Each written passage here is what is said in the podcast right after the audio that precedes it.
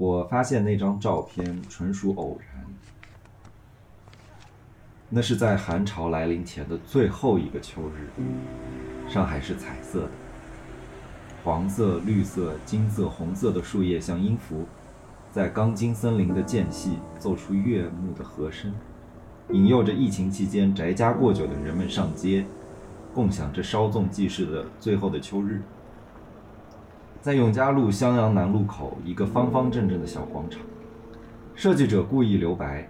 将广场可能具有的功能性交给街坊，所以工作日里有人来这里遛狗、遛娃、晒太阳、喝咖啡，或者纯粹放空。到了周末，则常有各类市集，如同一个灵活的舞台。我就是这样去了口袋广场上的二手书市集。来来来，健康码、行程码啊！我有健康码，L 行程码。小青年，这个一码归一码的呀。翻开那本大陆杂志，一张照片如秋叶跌落。俯身拾起那张黑白照片，在阳光下细看。照片上，一位欧洲男子举着画笔，在一栋洋房前作画。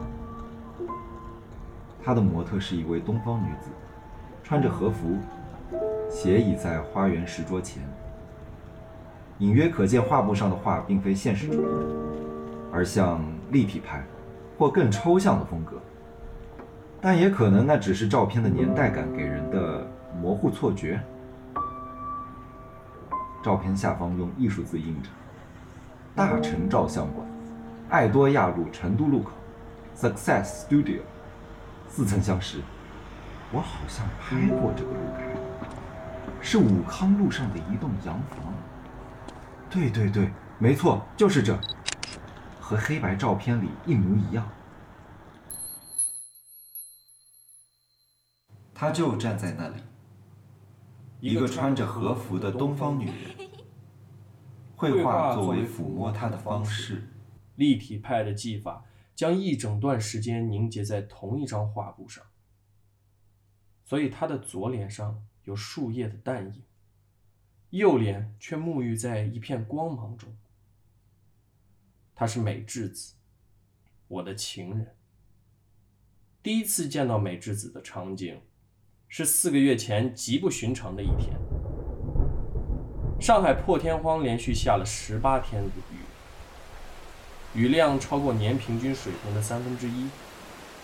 那日白天，工部局卫生处报告。霍乱在租界内已有八百零七人感染，达到流行程度。界内水警实施绿素消毒，并鼓励市民尽早接种疫苗。傍晚时分，公共租界的商店和剧场则先后发生了三起爆炸案。我离开福开森路的洋房，右转到居尔店路。再从古神富路转入了白塞众路，过霞飞路后，沿拉菲德路一直走，到亚尔培路左转，Auditorium 字样便出现在眼前。这座豪华、宏伟、a t i c o 风格的回力球场，它的官方名字叫中央运动场，是我的乐园。当晚的大明星。提奥杜拉的一记击球，不知怎么非但没有朝墙壁飞去，反而急速向观众席扑来。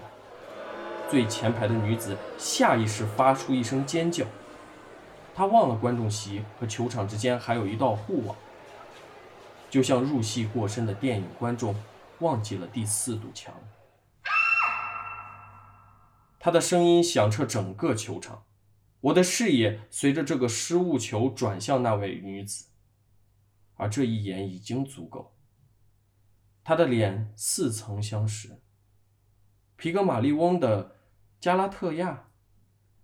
自己曾想象过她，试图用画笔描摹过她，而终于，她出现了。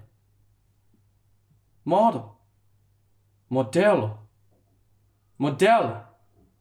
我试图用自己发明的手语翻译出自己的身份、动机和爱。他明白了意图，接过了那张写有福开森路一百一十七号的字条。一九三八年十月三十一日，万圣节夜，我邀请的宾客们将打扮成一座座岛屿进行一场狂欢。回力球名将阿萨杜林顶着一个马头状的头饰，我一眼就认出那是阿萨杜林的故乡马略卡岛的形状。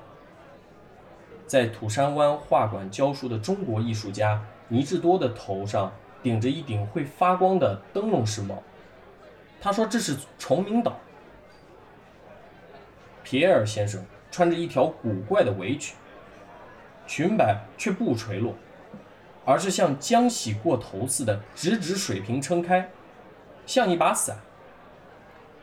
他解释说：“他扮演的岛是圆台面，中国人聚餐的桌子。皮埃尔夫人几乎相同打扮，只是裙摆小了一圈，而且透明。”我向皮埃尔夫人提问：“你这是小圆台面吧？”她俏皮地回复我说：“那是 Lazy Susan。谁是 Susan？圆台面之上那块可以转动的岛中之岛啊！”又是 Lazy Susan，阿里个 Susan？圆台面高头一块好转的岛里向的岛呀！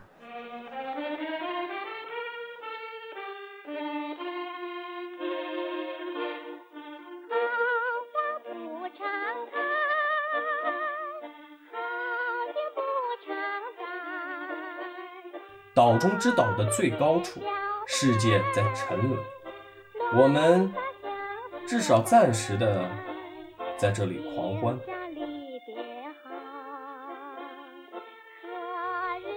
酒过三巡，黑胶唱机的针头落定，唱片旋转起来，伴着 Edith Piaf 的相送，艾灵顿公爵的爵士曲，Manolo Caracol 的。弗拉明戈和周旋的何日君再来，直到敲门声响起，是一名中国女子。美智子跑到门前：“谁呀？您好，不好意思，现在时间已晚，我先生裘迪凯明日还要开工呢。今天可是节日啊！既然吵得你们无法入睡，不如你们加入进来一起庆祝。”我邀约着。那之后五分钟，七人派对变成了九人派对，福开森路之夜继续，甚至一直延续到次日清晨，就好像未来向此刻赠予了一块时间租界。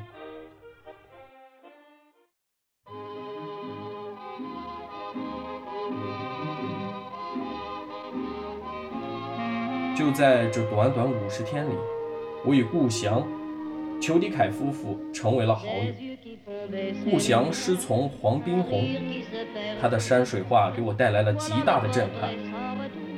他长卷水墨画里那种移动的视点、泼墨的写意，以及诗词与图画相得益彰。裘迪凯白天在中学教书，周末兼职当家庭教师，一方面补贴家用。另一方面，也为大陆杂志社的抗日活动及鲁迅的慕课讲习所筹集资金。裘先生下班后，也常常加入讨论。我的立体派技法、暗藏的叙事性和隐藏画面的观念，也让他邀请我一同制作杂志大陆版画插图和封面。在这之后，十二月初的某个黄昏，美智子在离开我家的时候。敲开了顾翔夫妇的房门，向顾翔转述了他得到的消息。要特别当心爱马日，那一天或许会有日本人来，有些东西需要处理。这两年的爱马日，日军常以此为由集结侨民和官员，携带轻重武器，借机进入租界内部游行。他们可能会趁机来突然搜索一栋法租界的洋房。世事难料，提醒其小心为重。我们把杂志、大陆和传单装进小木箱，藏进洋房里废弃不用的送菜升降机一楼与两楼的中间地带。虽然不清楚美智子的消息来源，但当爱马日真正到来时，我们夫妇俩还是变得更警觉，就像是要等待靴子落地。当晚六点，当敲门声终于响起时，我松了一口气。两位日本军官用还算娴熟的汉语请求接一些水给马喝。他们用拙劣的演技假装取水，却在客厅东张西望，甚至翻动写字台上的纸页。客厅里只有我的几张山水画，裘迪凯的教科书。他们很快对我们这对贫寒乏味的夫妇失了兴趣，告辞离开。我想起五十多天前的那个万圣夜，要不是那晚被吵得睡不着觉，要不是鼓起了勇气敲开了邻居的门，遇见那位和服女子，今晚或许就会变得险象环生吧。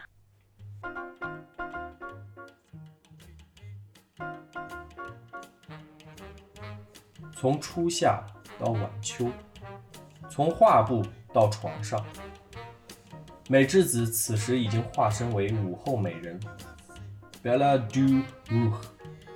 因为每一次，她都会在黄昏前离去。我从不过问她的私事，如同一位限定的灰姑娘。而那些令人欲仙欲死的缱绻，几乎都发生在明媚的下午。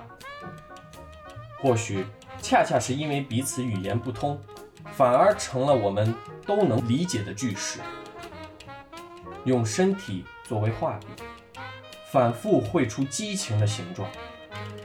欲望过后，美智子会近乎半裸地倚靠在露台栏杆旁，任由阳光将金色的光晕泻在她身上。我点燃一支烟，像变戏法一样。让吐出的烟圈环环相扣，如同链条，逗得美智子大笑。这时我突然想起，前些日子美智子学会英文单词，问我是否有新的情人，因为我身上有别的香味，或许是从顾家夫妇窗里飘来的。我拉起美智子的手，舞吧，舞吧，舞吧。旋转又旋转，喜悦的微风渐起，伴着酒意，搅出晕眩的幻觉，就好像时间被漩涡卷走，世界将将永远永远的停留在这一刻。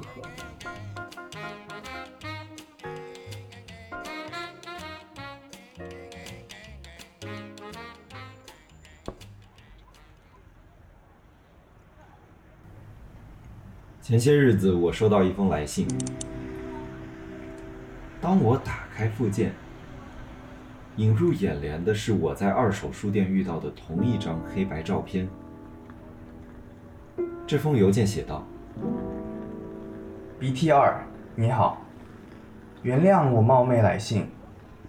附件里那张黑白照片，是多年前我偷偷从母亲的抽屉里找到并翻拍的。”我后来到武康路看了你的展览，读了你的虚构故事，至少你声称你是虚构的。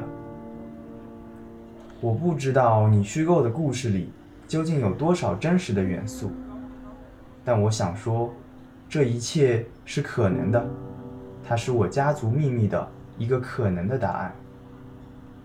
简单说吧，照片里的画家和模特。很有可能是我的外公和外婆。我去测过基因，我的确有八分之一西班牙血统。我母亲曾告诉我，她是外婆一手带大的。外公在太平洋战争爆发后就离开了上海，从此杳无音讯。但我外婆是中国人，据说她当时为地下党工作。但身份非常秘密。不过他的确懂日语，不知道是否潜入敌人内部，假扮成日本人。我觉得这是有可能的。自从我母亲三年前离世后，这些都成了永远的谜。直到你的展览重新燃起了我解答这些问题的希望。所以。我请求你告诉我，这个虚构故事里究竟哪些是真的，哪些是你想象的？何塞·恩里克的原型是谁？顾翔和裘迪凯是真实存在的人物吗？他们有孩子吗？